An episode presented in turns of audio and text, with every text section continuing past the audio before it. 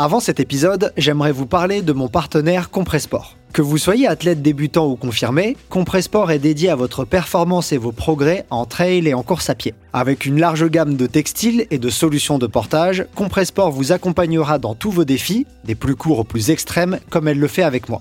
D'ailleurs, j'aime beaucoup leur nouvelle Pro Marathon Sox V2. Elles sont incroyablement légères et conçues pour réduire les frottements, les irritations, les ampoules et la surchauffe des pieds. Très confortable avec une boîte à orteils ergonomique et de nombreuses zones de ventilation, j'apprécie surtout les structures antidérapantes placées derrière la voûte plantaire et les protections du tendon d'Achille. Elles vont m'accompagner sur la saison qui arrive. D'ailleurs, j'ai obtenu pour vous les frais de port gratuits sur votre prochaine commande sur le site Compressport avec le code CM en majuscule 0324. CM 0324. Il est valable jusqu'au 31 mars 2024. Allez, place à l'épisode.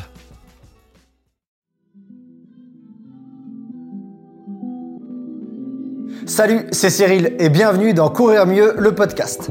Je suis docteur en sciences du sport et j'ai le plaisir de vous proposer deux formats d'épisodes. Le premier, c'est les Scientific Day, notre rendez-vous hebdomadaire où je vous décrypte et vulgarise les meilleures études scientifiques pour mieux vous entraîner et progresser en trail et en course à pied. Le deuxième, c'est les Courir Mieux Rencontres, notre rendez-vous mensuel dans lequel je pars à la rencontre d'athlètes, d'entraîneurs ou de chercheurs en sciences du sport pour comprendre leur approche de l'entraînement et de la performance. Ces regards croisés nous aideront eux aussi à nous entraîner en trail et en course à pied, j'en suis convaincu. Nous nous retrouvons donc 5 fois par mois.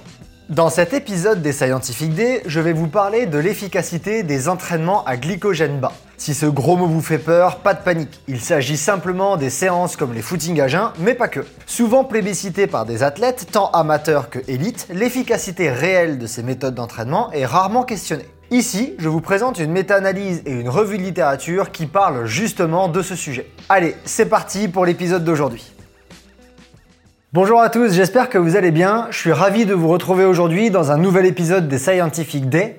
Aujourd'hui, on va discuter plus particulièrement des entraînements à glycogène bas, comme par exemple les footings à jeun. Pour progresser en endurance, on considère généralement qu'il existe trois piliers l'alimentation, la récupération et la préparation physique. Quand on parle de préparation physique, on est souvent en tant qu'entraîneur ou en tant qu'athlète confronté à une multitude de choix et à une quantité de différentes séances réalisables conséquentes. Il est souvent difficile de faire le tri au milieu de ces séances, au milieu de tous ces cycles qu'on pourrait réaliser, au milieu de toutes ces séances qu'on pourrait faire faire à un athlète. Et naturellement, on a tendance à vouloir chercher les entraînements qui auront le plus de bénéfices possible pour potentialiser le temps passé à l'entraînement. Pas de chance, le temps est limité, on ne peut pas réaliser ou demander à nos athlètes de réaliser toutes les séances imaginables, donc à un moment, il va falloir faire des choix. Depuis plusieurs années, un des choix qui s'est vu popularisé, c'est les entraînements à glycogène bas, comme par exemple les footings à jeun. On peut voir régulièrement des athlètes débutants ou confirmés réaliser ce type d'entraînement et certains athlètes élites plébiscitent clairement ce type de séance en mettant en avant qu'elles font partie de leur routine d'entraînement quotidienne. La popularité des séances à glycogène bas, comme par exemple le footing à jeun, est autant présente dans les personnes qui préparent des marathons que des 10 km, que des 5 km ou dans le monde du trail. La croyance générale est que ce type d'entraînement va catalyser les bénéfices de la séance comparativement à un entraînement où l'athlète aurait consommé des glucides. À l'origine, la raison, le fondement théorique qui est à l'origine de cette croyance c'est pas complètement aberrant. Lorsqu'on réalise un effort physique d'endurance, les glucides sont un des carburants qui permettent de produire de l'énergie. Je reviendrai un peu plus tard sur les différentes formes de glucides, mais le problème majoritaire des glucides, c'est qu'ils s'épuisent. Pendant un exercice, si vous voulez donc tourner au maximum sur des glucides, il va falloir en consommer, en apporter de manière exogène pour compenser les pertes et faire en sorte que la glycolyse, l'utilisation des glucides pour produire de l'énergie, continue à fonctionner de manière optimale. A l'inverse, les lipides sont en quantité endogène, c'est-à-dire stockés dans le corps quasiment illimité et permettent eux aussi de produire de l'énergie. On appelle cette voie métabolique la lipolyse et la lipolyse est un des moyens que le métabolisme a pour faire en sorte qu'il y ait des contractions musculaires. Comme les glucides s'épuisent et on doit en consommer alors que les lipides ne s'épuisent pas et sont déjà présents dans le corps, l'idée est venue que si on améliore cette tendance du métabolisme à utiliser les lipides à l'exercice, alors on progressera en endurance. Les séances à glycogène bas comme les footings à jeun se basent sur cette idée avec l'hypothèse selon laquelle si on va faire un effort physique sans avoir consommé de glucides au préalable, ou avec des stocks de glycogène, les stocks de glucides dans le corps plutôt bas, alors le corps va s'habituer à faire de la lipolyse et donc progresser en endurance. Cette hypothèse est jolie sur le papier, mais malheureusement, la physiologie de l'exercice est un petit peu plus complexe que ça. Je vous propose dans cet épisode de rentrer en détail dans les séances d'entraînement dites à glycogène bas et de voir les effets qu'ils ont sur le métabolisme et sur les progrès en endurance. On va s'appuyer principalement sur une étude, à savoir une méta-analyse publiée en 2021 pour essayer de comprendre dans quelle mesure ce type de séance peut être pertinente pour vous ou pas. Quand on se pose la question de l'efficacité des footings à jeun ou des protocoles type train low ou sleep low pour progresser en endurance, on se demande en fait si, de manière générale, les entraînements à glycogène bas sont efficaces ou pas. Le glycogène, c'est une forme de glucide, un glucide complexe qui est stocké soit dans le foie, c'est ce qu'on appelle le glycogène hépatique, soit dans les muscles, c'est ce qu'on appelle le glycogène musculaire. Donc c'est une réserve qui est stockée dans votre métabolisme et qui peut être utilisée rapidement pour produire de l'énergie lors d'un effort en endurance ou d'un effort de type aérobie. C'est-à-dire que là, on va mettre de côté tout ce qui est les efforts anaérobie lactique et anaérobie alactique. Quand on parle d'entraînement à glycogène bas, généralement, on peut distinguer quatre protocoles. Le premier est certainement le plus connu, ça va être ce qu'on appelle les entraînements à jeun. Ce type de protocole est le plus simple à comprendre et à mettre en place. Il revient tout simplement à réaliser un entraînement aérobie, une sortie en endurance le matin à jeun avant d'avoir mangé quoi que ce soit. Généralement, dans ce type d'entraînement, les intensités sont libres, mais quand on regarde ce que les athlètes rapportent et ce que la littérature préconise en cas d'entraînement à jeun, on retrouve plutôt une tendance vers des entraînements à basse intensité. Les autres types de protocoles à glycogène bas dont on entend parler un petit peu plus souvent, c'est ceux qu'on appelle train low et sleep low. Les deux se ressemblent et sont une petite variante l'un de l'autre. Le protocole de type train low consiste à réaliser une première séance plutôt le matin qui a pour but de vider les stocks de glycogène.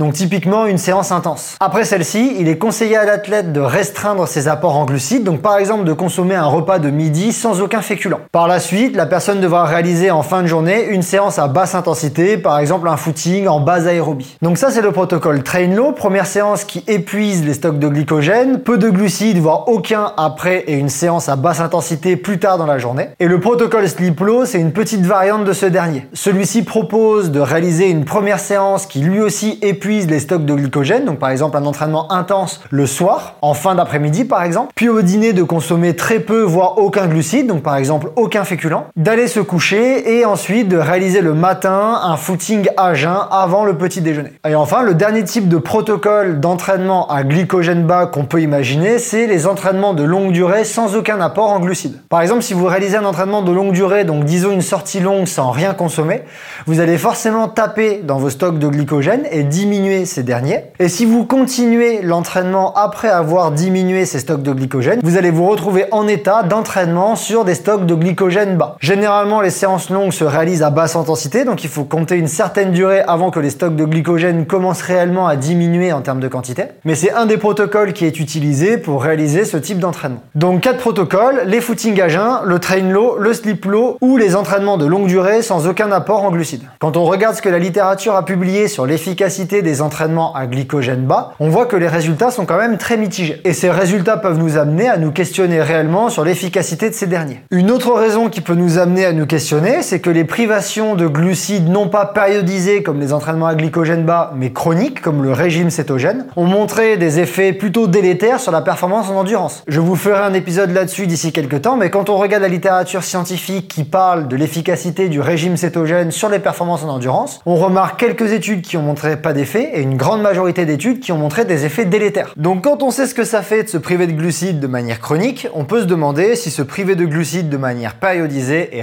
efficace ou pas. Pour répondre à cette question, Gage et Nibo ont réalisé une méta-analyse en 2021 qui a été publiée dans l'International Journal of Society of Sports Nutrition, donc le journal de la Société internationale de nutrition sportive. C'est un des journaux les plus prestigieux qui existent sur la thématique. Donc d'ores et déjà, ce que les auteurs ont fait, c'est que en faisant leur screening, c'est-à-dire le processus qui amène à sélectionner certaines études qui seront incluses dans la méta-analyse, ils ont exclu toutes les études qui étaient des privations de glucides chroniques, c'est-à-dire par exemple des des études avec le régime cétogène. Eux, ils ne souhaitaient s'intéresser que à des privations de glucides aigus, c'est-à-dire un repas sans glucides, un train low, un slip low ou une sortie de longue distance sans rien consommer. Selon eux, ce type de privation aiguë pourrait être intéressant puisqu'ils sont bien moins drastiques que les privations chroniques de glucides. Après leur phase de screening, les auteurs ont pu rassembler 9 études qui comparaient un groupe de personnes avec privation périodisée de glucides comparativement à un groupe de personnes contrôle. Les personnes des groupes étaient des hommes et des femmes avec un niveau d'entraînement moyen. La VO2 max moyenne des femmes était de 55 ml par minute et par kilo et celle des hommes était de 60. Les phases d'entraînement avec des séances à glycogène bas devaient durer au minimum une semaine avec au moins 3 séances par semaine à glycogène bas. Et les états de glycogène bas devaient être induits avec un des quatre protocoles que j'ai discuté au préalable. Dans les études considérées, les personnes du groupe contrôle recevaient pour instruction de consommer des glucides avant les entraînements. En moyenne, il leur était recommandé de consommer 5 grammes de glucides par kilo de poids de corps. Dans les groupes entraînement à glycogène bas, il leur était demandé de ne consommer aucun glucide avant les entraînements et de suivre un des protocoles discutés ici. Quand on regarde ce que les études ont utilisé pour tester les améliorations de l'endurance après les protocoles d'entraînement, on remarque qu'il y a deux tests qui reviennent de manière générale, soit réalisés à pied, soit réalisés en vélo. Les premiers, c'était des tests de type time trial. Un athlète a un temps d'effort à réaliser par exemple une heure et le but ça va être de parcourir la plus grande distance à pied ou à vélo pendant cette heure. Et le deuxième type de test, c'était des meilleures performances. Donc cette fois, on demande par exemple à l'athlète de parcourir 10 km à pied ou 40 km à vélo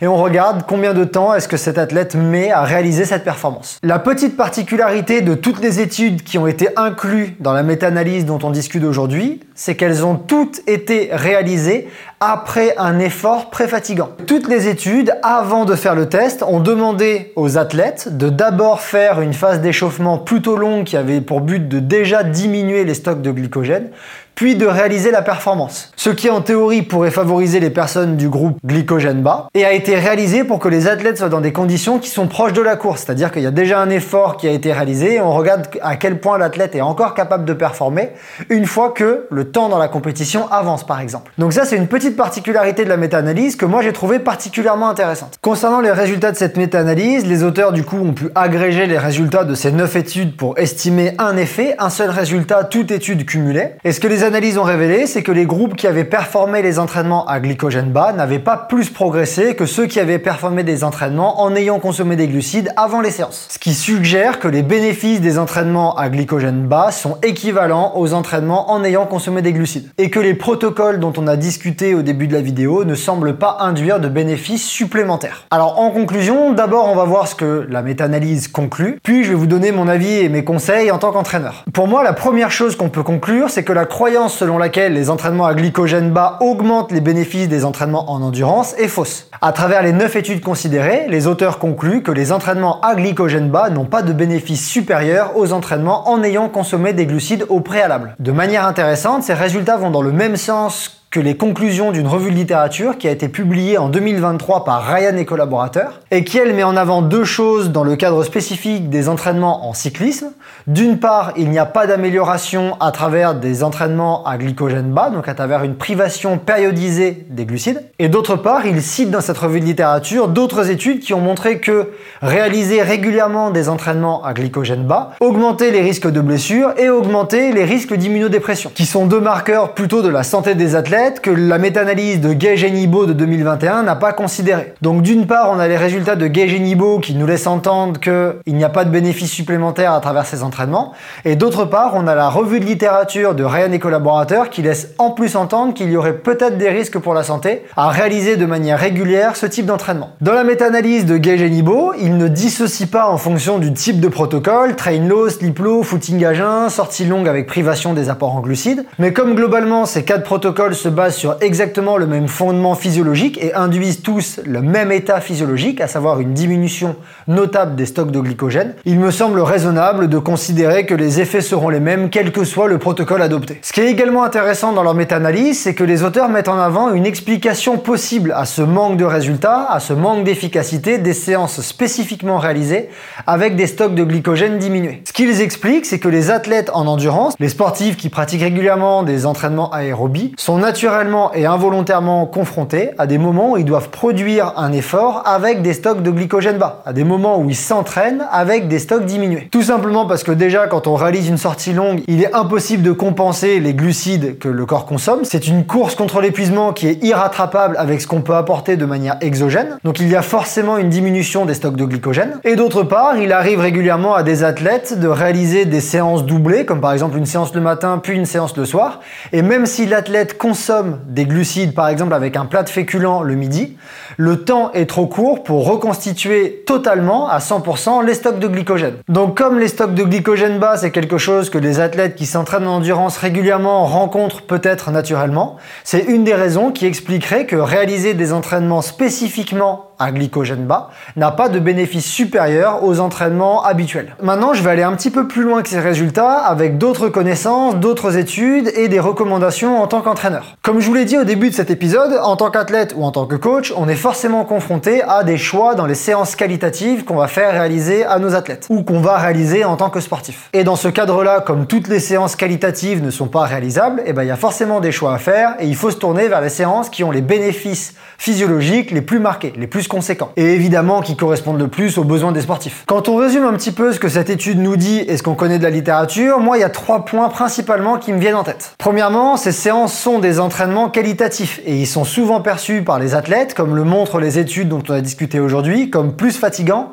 et demandant plus de récupération que les séances qui ont été réalisées en consommant des glucides ou en ayant consommé des glucides avant. Donc c'est un premier point à prendre en compte. Deuxièmement, lors d'un état de glycogène bas, il n'est pas possible de réaliser n'importe quelle séance d'entraînement. Par exemple, il faut oublier les hautes intensités parce que d'une part, il y a des études qui suggèrent que ce serait dangereux. D'autre part, avec des stocks de glycogène bas, on diminue les intensités maximales atteignables. Et ce que d'autres travaux observent, c'est qu'on aura une fréquence cardiaque plus élevée pour une même intensité. Donc en fait, les entraînements à glycogène bas resserrent à un seul type d'entraînement possible, c'est-à-dire des séances plutôt à basse intensité et pas trop longues. Et enfin, troisième point, comme le montrent les deux études dont je vous ai parlé aujourd'hui, elles ne semblent pas induire de bénéfices supplémentaires. Et en plus de ça, elle pourrait avoir des risques pour la santé des athlètes. Donc moi, en tant qu'entraîneur, j'ai plutôt une tendance à déconseiller ces entraînements à glycogène bas au profit d'entraînements qui induiront des bénéfices physiologiques plus marqués. Et enfin, dernier point de cet épisode sur lequel j'aimerais insister, c'est les méthodes d'entraînement qui permettraient d'améliorer la lipolyse. Puisque si les entraînements à glycogène bas ne l'améliorent pas, on pourrait se demander s'il existe des méthodes pour travailler cette filière énergétique, cette filière de production d'énergie. Là, je vais vous rassembler deux trois points que je trouve intéressants à discuter ici. Premièrement,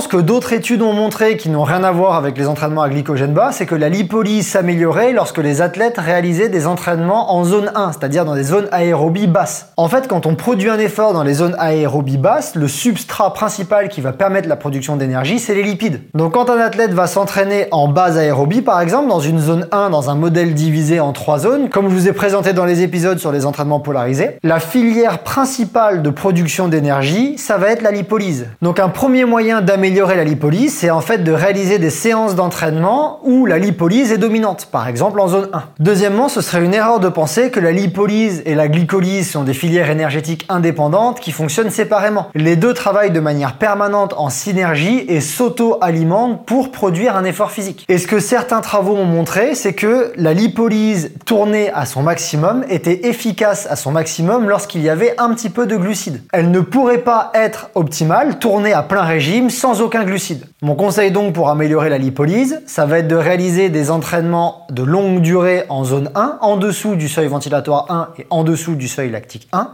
Et pendant ces séances-là, de consommer des glucides pour que votre lipolyse fonctionne à plein régime. Un autre avantage que ça va avoir de consommer des glucides pendant ces séances à basse intensité, c'est que l'intestin est sensible à l'entraînement. Une des choses qui limite le plus la consommation de glucides exogènes pendant un effort physique, c'est la capacité de l'intestin à transporter des glucides entre l'intestin et les muscles. Et heureusement et malheureusement, l'intestin est super sensible à l'entraînement, à l'alimentation, à l'effort. C'est-à-dire que vous pouvez l'habituer à consommer, à utiliser, à ingérer, à transporter beaucoup de glucides pendant un effort. Mais malheureusement, il est également très sensible au désentraînement, comme tout système du corps humain. Donc en réalisant des séances ayant pour but d'améliorer la lipolyse et en consommant des glucides pour que celle-ci tourne à plein régime, vous allez consommer un petit peu de glucides et donc vous allez continuer à entraîner ou au moins à entretenir la capacité de votre intestin à transporter des glucides entre lui-même et les muscles. Donc pour moi, tout ça, ça fait des séances qui seraient super efficaces. Les séances en zone 1, où vous faites attention à votre fréquence cardiaque, vous faites en sorte que votre lipolyse tourne à plein régime, c'est-à-dire vous restez dans des zones où les lipides sont le substrat principal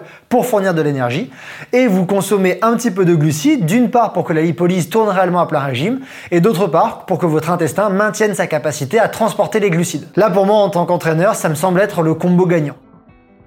Voilà, c'est tout pour l'épisode d'aujourd'hui. J'espère que son contenu vous a plu et vous a permis de comprendre l'efficacité, ou devrais-je dire l'inefficacité, des entraînements à glycogène bas. J'espère aussi qu'il vous a aidé à identifier des pistes pour améliorer votre lipolyse et donc votre endurance de manière générale. Si vous souhaitez soutenir mon travail et m'aider à vous proposer du contenu de qualité, je vous invite à noter Courir mieux le podcast sur votre plateforme d'écoute préférée. Cela vous prendra quelques secondes et aura un impact important. Et pour vous assurer d'être au rendez-vous à chaque épisode, je vous invite aussi à vous abonner.